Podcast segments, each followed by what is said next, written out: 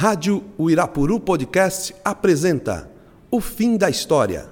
Programa idealizado e produzido pelo historiador Eduardo Torres e a geógrafa Aline de Aquino, professores do ensino médio. Equipe Gustavo Barros e Rafael Marques. Come here, baby. You know you drive me up a wall the way you make good for all the nasty tricks you pull. Seems like we're making up more than we're making love. And it always seems you got something on your mind other than me. Girl, you got to change your crazy ways. You hear me? Say you're leaving on a 7:30 train and that you're heading out to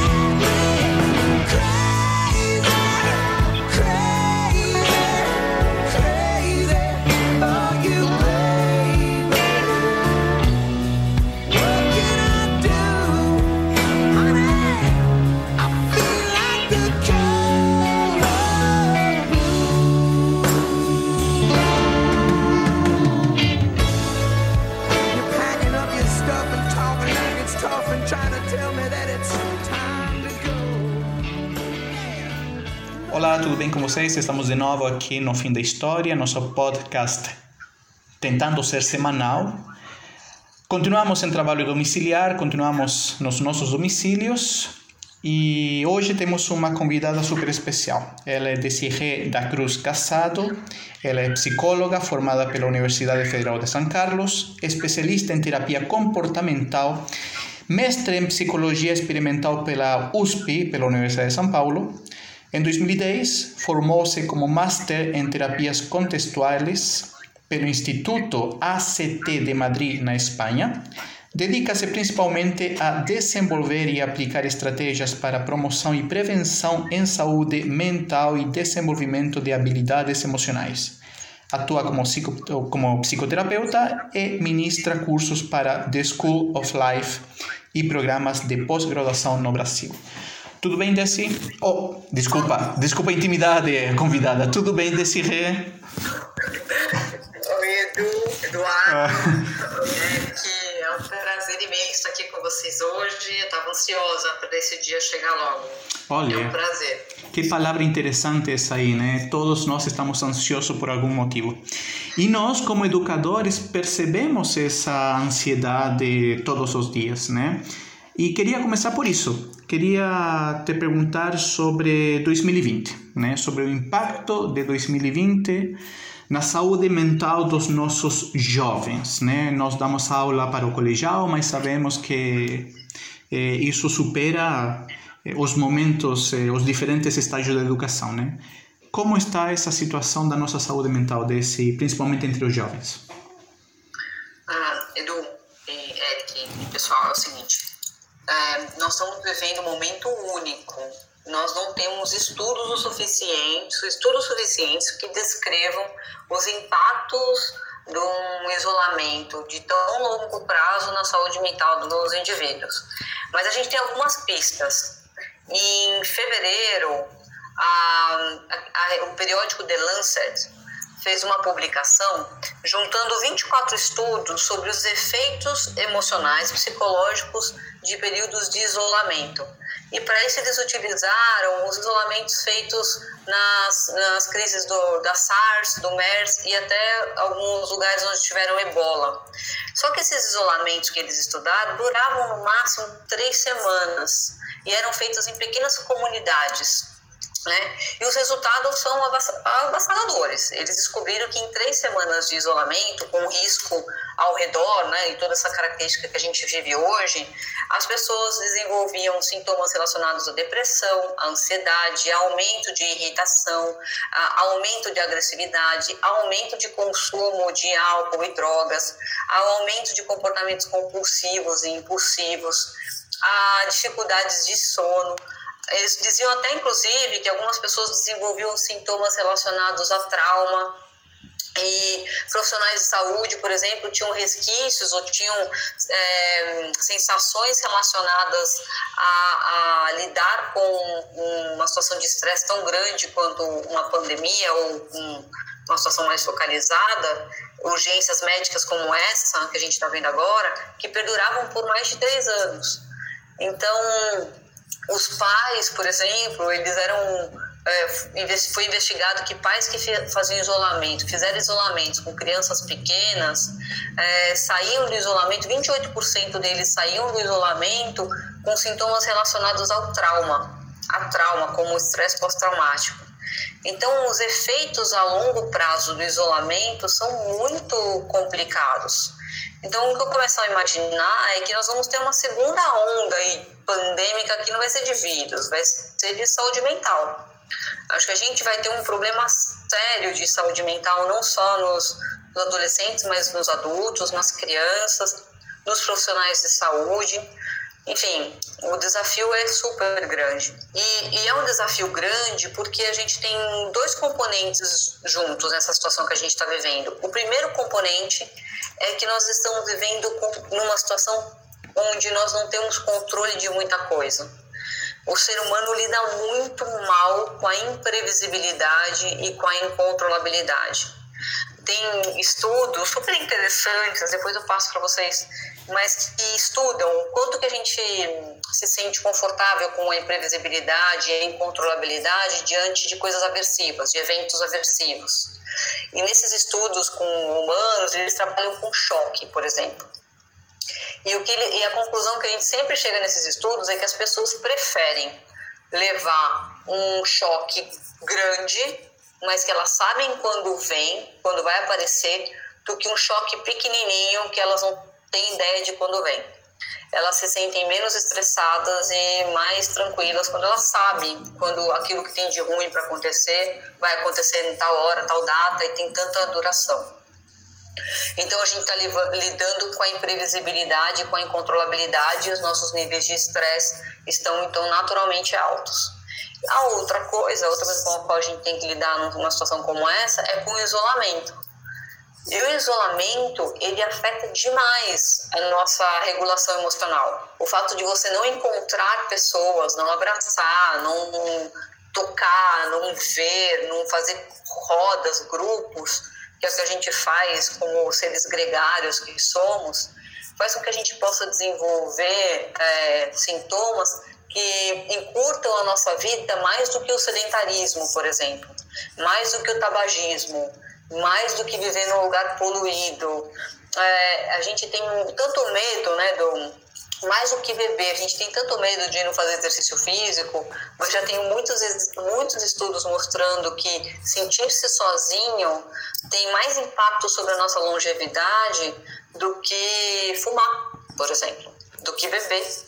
Então, nós temos aí dois, dois componentes complicadíssimos no momento que a gente está vivendo. Faz sentido, gente? Faz, totalmente. Totalmente. Estamos, totalmente. Acontece que estamos com um delay, né? Como estamos cada um na nossa, na nossa casa, né? É, a gente demora um pouquinho em engatar um pouquinho a próxima, a próxima pergunta, mas agora é a vez do Eric. Depois sou eu de novo. Vamos lá. Primeiro, é um prazer recebê-la aqui. Eu acho esse tema super propício, super importante para a gente cada vez mais discutir, né? Que afetos que nos unem, ainda mais em uma situação como essa, né? Com certeza. Você tocou num ponto que eu acho muito interessante, que é a questão do ser humano lidar com melhor aquilo que ele tem controle, né? Aquilo que é previsível. Exato. Então a gente pensa, né? Na física e na matemática, a gente sonha em modelar tudo, né? Ah, eu quero modelar o fenômeno X, Y, para saber Olha, na, precisão. Na, na, psicologia também, viu? Você vê que é algo inerente nosso, né? Tentar modelar para ter controle. A verdade é que a gente não consegue... Previsão e controle o tempo todo. Sim, sim. E você tocou numa frase, nessa, nesse ponto né, de imprevisibilidade, de falta de controle, e eu me lembrei, até comentava com o Edu, que eu participei um dia de uma palestra sobre mercado de trabalho, sobre profissões e tudo nessa questão de como isso gera uma ansiedade no jovem também, né? Principalmente o pessoal que está na, na, terceira série do médio, já está pensando aí no Enem, vestibulares, e esse ano isso foi exponencial, né? Porque não se há previsão de nada, né? Nossa. O Enem adiado, a USP acho que soltou ontem já falando que aulas presenciais só em 2021, que esse ano não, não irá voltar. A Unicamp algumas ponderações sobre o vestibular. Então, é um terreno totalmente pantanoso, né? Você não sabe onde pisar. E nessa palestra que eu fiz sobre o mercado de trabalho, teve uma frase que me chamou muita atenção e eu queria que, escutar um pouco das, das suas ideias sobre isso, que era a seguinte, que o jovem, e essa frase foi do ano passado, não era nem nesse ano que a latência de tudo explodiu, que era a seguinte frase: as gerações passadas elas procuravam empregos.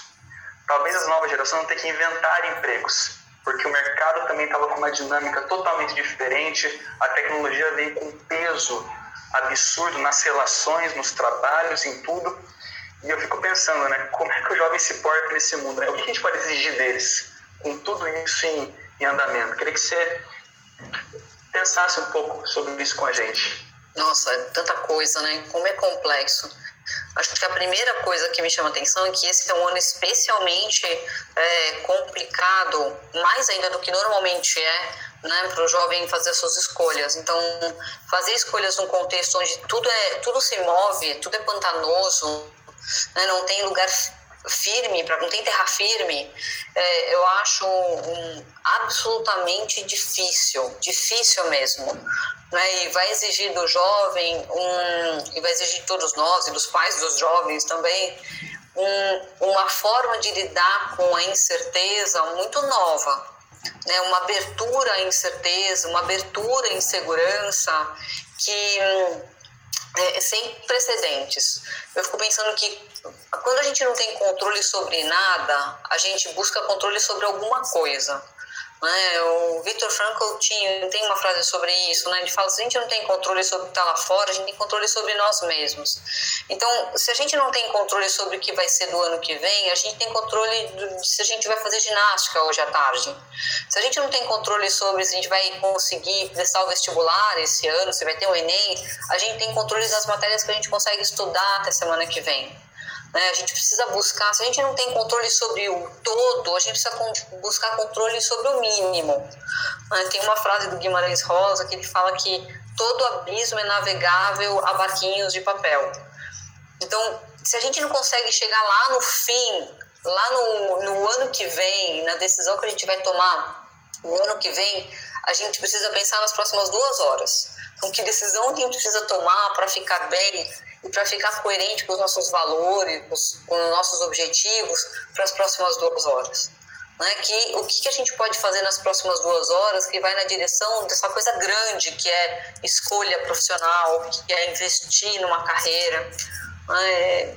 Acho que a gente tem que pensar bem pequeno para conseguir ficar ação nesse momento que a gente está passando. Acho que essa, essa, essa lógica de pensar pequeno para manter a estabilidade, a saúde nesse momento é muito importante, é uma, é uma dica super importante.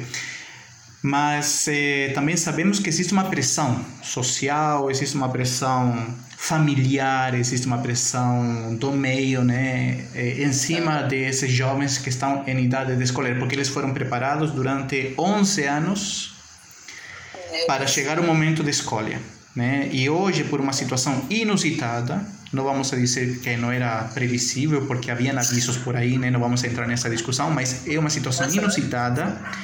É, vemos que rapidamente todo mundo tem que trocar o chip né, da mente e pensar, passar a pensar em, na nossa saúde, no nosso bem-estar, né? E aí eu queria ver, justamente você cita os pais desses jovens, né? É, como o pai, como a família do jovem pode aliviar a carga de um garoto que ainda está em uma fase de formação, sabendo que o próprio pai pode estar passando por uma pressão econômica enorme. Estamos passando por uma pressão política né, que nesse momento é injusta, né, não é justo o que nós estamos passando politicamente, né? Então, como eh, esse pai, essa família ainda tem que achar algum espaço dentro deles para tentar manter o equilíbrio frente aos garotos. Agora mudamos um pouco, né? Saímos dessa dessa lógica do garoto e passamos para os pais. O que os pais podem fazer, né? Além de controlar esse esse imediato, além de controlar eh, o agora, para para manter a, a saúde, né? Contribuir com a saúde de todo mundo. É, acho que a primeira coisa que os pais precisam fazer é cuidar de si mesmo. Não existe saúde mental do jovem, do adolescente, da criança, se os pais não estiverem bem. Né? A saúde mental do, do, dos jovens depende da saúde mental da família.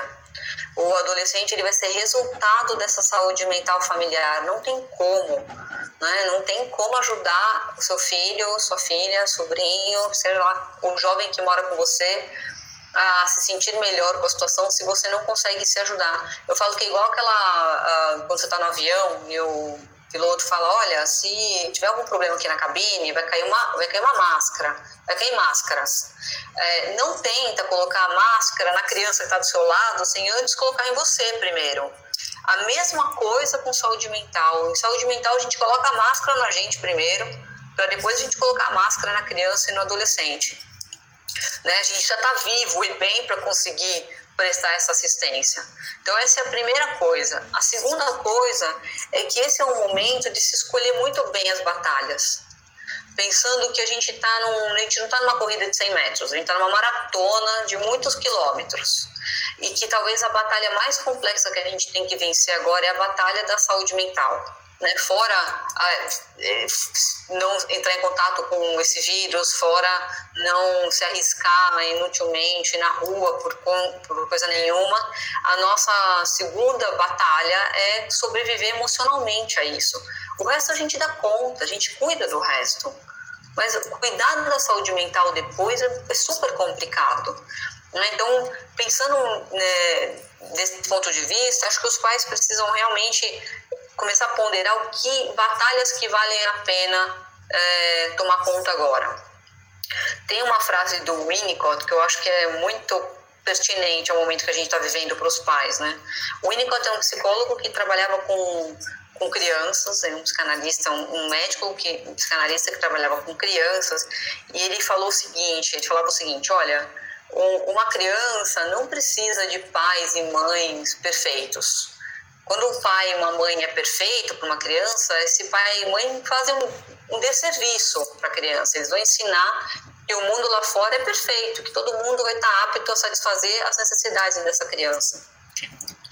Ele falava que tudo que uma criança precisa é uma mãe, um pai é, razoáveis, né, turbulentos, que fossem é, suficientemente bons, que fossem bons o suficiente. E, então, acho que se pudesse falar com os pais, falaria: baixa, abaixa a régua, né? escolhe as batalhas, cuida da sua saúde mental e aí cuida do seu adolescente. Isso eu acho muito interessante, porque eu acho que é o que você bem comentou, né? A nossa, o, front, o primeiro fronte de batalha é a saúde mental, né? A gente conseguir manter isso nesse momento, a curto prazo, porque depois tudo vai vindo como consequência de você estar com a mente e seus afetos no nível que você consiga externar essa de maneira correta. E eu queria muito pegar esse gancho. O Edu acabou de comentar que a gente mudou um pouco o prisma, né? Saímos um pouco da questão da cidade do aluno, fomos na questão dos pais. E eu queria só ir no outro, no terceiro ponto desse tripé, com relação às escolas e os professores, né? Uhum. Porque somos professores, eu acho que eu e o Dois já comentou várias sobre isso. Eu até comentei, um pouco antes de comentar, de você entrar na chamada, que essa semana mesmo eu fui dar uma aula para uma sala minha e a gente começou a conversar, eu dei um bom dia para o pessoal, eles começaram a citar que eles estavam com sono, cansado, e daí uma aluna minha colocou no chat assim, ah, eu estou muito ansiosa também. Quando ela usou essa palavra, veio no chat assim várias mensagens, daí virou aquela, sabe, todo mundo conversando e tentando entender o que estava acontecendo consigo mesmo e com o momento e tal. E eu acho que é isso, enquanto nós como professores escolhem Constituição também, a gente tem que pensar isso, em qual batalha travar, né? Baixar um pouco a régua e pensar, calma, O conteúdo é vital? Com certeza. É importante o conteúdo, aquela matéria é, mas eu sinto muito assim, quando eu entro numa chamada com os meus alunos, eu respiro fundo e falo, agora o meu papel aqui é, primeiramente, conversar com esse aluno, ver que afeto está acontecendo com ele, apesar de ter uma tela e alguns quilômetros de distância, e tentar entender a situação dele. Aí depois eu falo sobre prótons, nêutrons, velocidade média, aceleração média, sabe? Eu sinto que queria que você falasse um pouco disso também, o papel do professor e da instituição escola nesse momento, para a gente deixar um pouco esse tripé aí. Nossa, eu tenho muita coisa para falar sobre isso, mas eu vou me concentrar num pouquinho, só um pouquinho. Claro. Sabe que nesses estudos sobre solidão percebida, é, e do estresse tóxico que essa solidão pro, proporciona para crianças, adolescentes e adultos, é, essa, esse estresse tóxico tem um remédio, tem um remédio para ele. Né? Aquilo que alivia o estresse tóxico e as consequências dessa solidão é você ter uma figura de afeto uma figura de afeto que te diga: olha, eu tô aqui para você, eu tô preocupado, eu tô vendo. Uma figura, não precisa ser uma pessoa que está presente o tempo todo, não precisa ser uma pessoa que mora com essa pessoa, pode ser uma figura que faz um telefonema por mês. Né? A gente tem estudos mostrando o quanto que uma figura de afeto eh, já proporciona uma proteção em termos de saúde mental relacionada ao estresse tóxico para crianças e adolescentes. Então, talvez esse seja um super papel para o professor agora, ser uma figura de, é, de suporte, uma figura de conexão, uma figura sã lá do outro lado da tela que pode estar receptivo, às vezes mais receptivo do que a própria família, às vezes mais equilibrado, talvez até pela distância, né, do que a própria família está naquele momento. Né? Isso é uma coisa. A outra coisa das escolas, eu acho fundamental nesse momento que a escola proporcione momentos de discussão, de afetos, de sensações, de debates. Né? Se a escola deixar isso de lado, ela corre o risco de ver todo o seu trabalho por água abaixo, inclusive. Né? O conteúdo ele não vai ser absorvido num, num, numa arena totalmente é, pantanosa, totalmente, é, sei lá, inóspita. É, o conteúdo ele vai ser, vai ser absorvido se tiver espaço para isso, se tiver espaço para outras coisas. Então, acho que a escola perde muitas oportunidades de manter esse jovem, esse adolescente são para que eles possam, quando for oportuno, quando houver oportunidade, absorver o conteúdo que eles precisam absorver. Tem inúmeros estudos mostrando que a, a, eficiência desse jovem lá na frente tem, é, está relacionado com conteúdo, está relacionado com conteúdo, mas o diferencial dele são as habilidades socioemocionais que ele desenvolve ao longo da vida no ambiente escolar, no ambiente familiar. Então, não adianta você é, ser super conteudista e trabalhar bastante os conteúdos. Se esse jovem está ansioso, é, travado, é, deprimido, é, enfim, acho que vocês devem ter inúmeros exemplos de jovens extremamente inteligentes que não conseguem performar da maneira como é esperado dele, porque tem questões emocionais que atravessam, que são barreiras. E acho que isso vai acontecer demais no, no final do ano, nesse Enem, no próximo. A gente vai ver as consequências disso. O Desi, você falava sobre os efeitos pós-traumáticos que são esperados após a crise que estamos vivendo, né? É, de uma de um aumento de de doenças mentais, né, associadas a esse isolamento. E eu lembrei que na história nós tivemos exemplos de santidade através dos santos eremíticos, né? que eram pessoas que se refugiavam no interior do deserto para ficar totalmente sozinhos. Mas eles também ficavam loucos, né? Que é uma coisa que a gente não sabe, né? Eles ficavam, perdiam totalmente a razão e, e viraram santos não por funciona. isso. Pois é, não funciona, justamente. E viraram santos, né? Santos eremíticos. É... Só que nossos garotos e a nossa sociedade não foi feita para ser santificada, né? Nós não somos santos. Nós não temos que provar a partir da nossa pele, a partir da nossa carne, a partir dos, das nossas eh, relações que somos santos, né? Eh, e é justamente essa aprovação que nós estamos passando agora. né? É, é, a condição atual, o ano 2020 nos está levando a um nível quase de santidade, né? é, você escuta bem São Eduardo, né? São Eduardo, vou escolher um dia para mim, né? Já existe um dia 13 de outubro, mas enfim. É, como, como o, o país, como era o tratamento de saúde mental aqui no Brasil antes dessa crise? E que se espera depois? Eu estou falando o seguinte, porque tem países que, como a Argentina, a Argentina tem um volume de gente preparada para atender mentalmente a população, um volume muito largo, né? Eles têm muito profissional formado para atender mentalmente. Mas não é o caso do Chile, que é o meu país, né? O Chile é um dos países que mais problemas de saúde mental tem e as pessoas tomam decisões dramáticas. É, nós aqui no Brasil, né? Vimos que não estávamos preparados para a gripezinha né? Será que nós estamos preparados em termos de tratamento de saúde mental para o que vem? Nossa, me dá até um aperto no peito ver isso, Edu. Nós não estamos, nós só não, nós não estamos preparados e tudo que a gente está fazendo é prejudicar qualquer possibilidade de é, melhora ou de suporte às pessoas nesse momento, né? Uma das coisas que a gente sabe, por exemplo, é que no mundo inteiro houve um aumento de violência doméstica.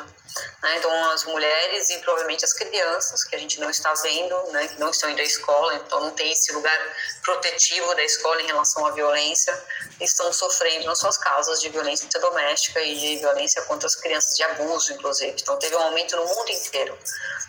No Brasil, a gente teve um aumento do feminicídio em São Paulo, no Rio de Janeiro. Nós tivemos um aumento de denúncias de violência doméstica e nós temos um, um, um total de zero programas de apoio à mulher ou de apoio ao, de, de, denúncias, de aumento de divulgação de forma de denúncia. Nós temos um total de zero uh, campanhas direcionadas para esse momento específico que nós estamos passando. Nós também tivemos um apagão das, do CAPES, um apagão dos serviços públicos de assistência a, a transtornos psiquiátricos no país inteiro, então os CAPES fecharam por um grande período de tempo. Nós tivemos um apagão generalizado do, do tratamento de doenças psiquiátricas, de problemas psiquiátricos. Então, a previsão que eu tenho para isso é das mais sombrias. Nós estamos completamente abandonados. Tanto podia ter sido feito em relação a isso, tanto ainda pode ser feito. Assim, é, até de usar tempo na televisão para falar: olha, mulher, se você está em casa apanhando do seu marido, tem um aplicativo aqui que você pode fazer uma denúncia, a gente vai te buscar. Tanto podia ter sido feito e nada foi feito, nada está sendo feito, pelo contrário, né? Parece que tudo que pode ser feito é, é picotado, jogado fora, e eu não sei, eu realmente sinto uma frustração é, visceral em relação a isso. Estão protegidos aqueles que sempre estiveram protegidos, as pessoas que estão empregadas, as pessoas que têm uma classe social é, bacana, boa, suficiente para poder trabalhar de casa, as pessoas que sempre tiveram dinheiro para comprar os seus remédios, sempre tiveram é, os seus médicos particulares para poder se consultar, ou seus convênios para poder se consultar. O resto da população, a grande maioria, está completamente abandonado, não só economicamente, por conta da falta de, de programas suficientes para dar assistência, como educacionalmente, né? Então a gente viu um apagão também do MEC, a gente viu, e aí vocês podem falar o quanto que eles poderiam, quanto que poderia ter sido feito, né, com os recursos que já existem, já estão disponíveis e não foi feito e nós também estamos tendo um apagão de cuidados uh, de saúde com relação à saúde emocional. Sempre se diz então, que é... sempre se diz que a gente está no mesmo barco, né? Mas isso é mentira. Nós não estamos no mesmo barco, estamos na mesma não. tempestade. Tempestade. É. Mas em barcos diferentes, né? Eric. Completamente diferentes. Por favor, você, Eric, para ir finalizando essa super, super participação da Desi. Nossa, é, oh, gente, sensacional. Eu, eu, vou escutar esse podcast. Eu nunca escutei um podcast nosso. Ah, mentira. Agora eu vou escutar. Ele adora. Agora eu vou escutar. O narcisismo inerente de se escutar assim é mentira dele. Ele gosta de. Ah, ele escuta toda hora. Ele, ele se escuta toda hora, ele adora. É, eu sei, eu sei. Mas Eu acho assim, eu concordo plenamente com, com a sua análise né, desse apagão que houve mesmo, tanto do ponto de vista de auxílio financeiro, de educacional, né? Porque as escolas públicas simplesmente pararam, não houve o que poderia ser feito. Eles estão literalmente ao, ao mar aberto, sem nenhum tipo de, de auxílio. E realmente, essa, esse sucatamento do, do pouco sistema de saúde mental que nós tínhamos com relação ao CAPS, como você bem citou, Centração Psicossocial, entre outras instituições, é o que me assusta muito. Eu fico olhando como que você fala, e nós já comentamos aqui, né, do como essa, essa pandemia também, ela vem como um fator de amplificação de desigualdades que já existiam antes, mas ele leva essas desigualdades numa escala, eu acho, Extremo. nunca vista, não? Então, é uma análise, realmente, como você falou, dá uma agonia, gera até um negócio que você não sabe nem explicar esse assunto que nós estamos. E eu queria já para caminhar para nosso finalzinho, para tecer algumas considerações, que análise você acha que nós, enquanto sociedade, enquanto círculo de afetos que giram entre nós, como que a gente pode eu sempre, eu até brincava com, com o Edu e com a Aline também no nosso podcast, que eu acho que essa pandemia serviu para colocar todo mundo no divã, né? Vamos sentar no divã e vamos começar a pensar sobre as coisas. Então, assim, eu não gostaria de respostas, mas quais reflexões que você ponderaria que seriam as mais latentes, assim, que a gente deveria olhar e deveria repensar o modo como nosso afeto circula na sociedade? Nossa, profundo, Eric. Eu acho que tenho duas coisas para falar sobre isso. A primeira reflexão é sobre a comunidade. né? Eu acho que o que, nos, o que diferencia uma crise de uma oportunidade hoje é o quanto de cooperação a gente é capaz de aprender a realizar na nossa comunidade. Né? A gente está aprendendo que nós somos um organismo único, que não existe é, diferença entre eu e o meu vizinho. Se o meu vizinho não se cuida, eu estou exposto. Se eu não me cuido, ele está exposto. Se a China não se cuida, eu estou exposto. Se os Estados Unidos apronta, eu também estou exposto. Se o Brasil faz besteira, o Chile está exposto. Então, é, nós temos, acho que a gente está levando uma grande lição disso tudo, que é o quanto que nós somos um organismo né? Nós não somos, nós somos um só organismo como planeta.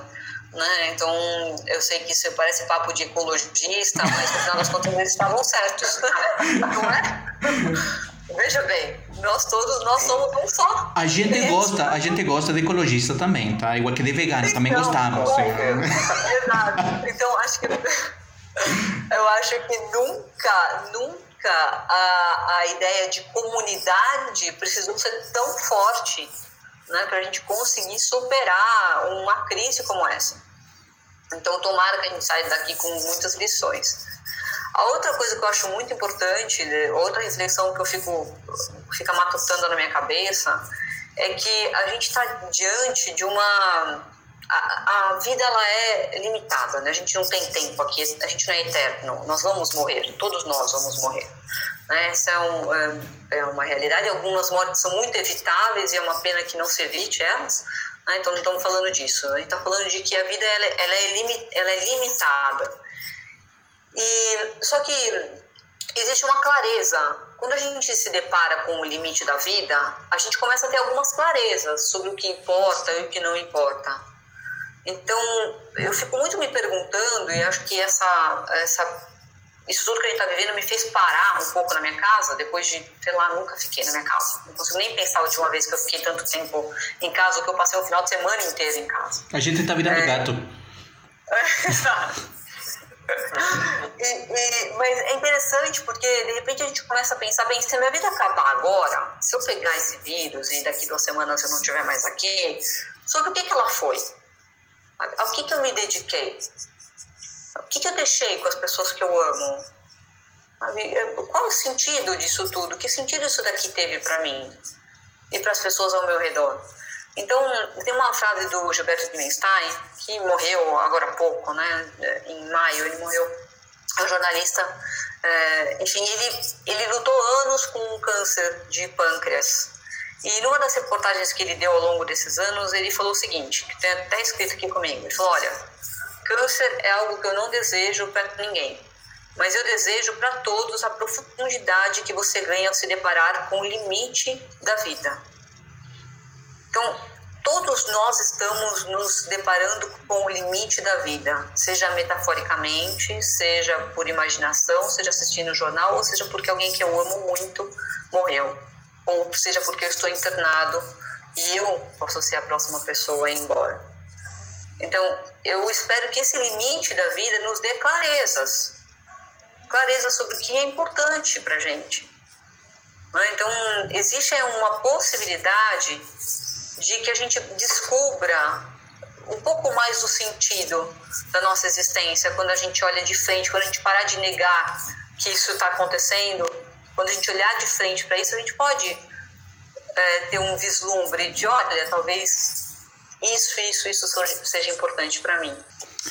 Gente, eu fiquei totalmente envolvido no nosso encontro. Eu estou aqui refletindo, acho que foi genial a participação, sinceramente. É, gostei demais desse, não sei se você gostou, Eric, mas acho que por, tu, por tua carinha, acho que você gostou também, está tá transmitindo paz, teu semblante. Desse, desse rei, eu gostaria de agradecer em nome do nosso podcast O Fim da História do Colégio Irapuruto a participação de hoje, que é tremendamente importante para o que nós estamos vivendo. É, enfim, e, e, para os garotos né, que estão escutando nosso programa, se vocês se sentem com um peso, se vocês percebem que estão com mudança de humor e que vocês, e vocês pensam que não vão conseguir fazer as coisas, por favor, procurem um especialista, procurem conversar, procurem alguém, né? Porque é o momento em que a gente tem que saber que estamos passando por um momento tremendamente ímpar né, na nossa história e que precisamos estar atento a esse tipo de manifestações porque podemos estar entrando numa ansiedade, na angústia e não é nada legal, não, não, não se sente nada bem, né? Então, eh, procurem se cuidar, procurem especialistas, procurem informação, né? E lembrem que nós estamos aqui permanentemente. Desirê, muito obrigado por tua participação. Eu, eu que agradeço muito, Eduardo, Edu, Eduardo, Eric, foi um prazer imenso para mim estar aqui. Eu tenho acompanhado esse podcast, eu sou fã desse trabalho, de quando eu escuto, total. E é isso, continuem com esse bom trabalho. É, eu sinto muito que não se fale mais sobre saúde emocional com adolescentes e fico muito grata por vocês terem cedido esse espaço e se preocuparem em, em trazer isso como pauta para o podcast. Parabéns, viu, pessoal? Eric, considerações finais? Eu só tenho a agradecer, foi um papo delicioso aqui. Eu acho que até foi, foi libidinosa a conversa, foi muito boa, foi muito boa. Foi assim algo, uma catarse mesmo, eu gostei muito, só tenho a agradecer e é sempre um aprendizado muito grande poder trocar ideias e fertilizar esse campo, né? Criando esses afetos à distância, mas ainda assim descobrindo outras formas. Né? Então é um prazer, como sempre. Fiquei muito feliz. Gente, nós temos nosso e-mail, por se vocês querem escrever, é o fim da história, arroba. Vocês podem perguntar sobre esse assunto que nós discutimos hoje, outros assuntos, propor assuntos, enfim. O espaço de vocês. Muito obrigado por escutar-nos e a gente se vê desde nossos domicílios na próxima semana. Até mais! On the grass. The lunatic is on the grass. Remembering games and daisy chains and laughs. Got to keep the loonies on the path. The lunatic is in the hall. The lunatics are in my hall. The paper holds their folded faces to the floor. And every day the paper boy brings more.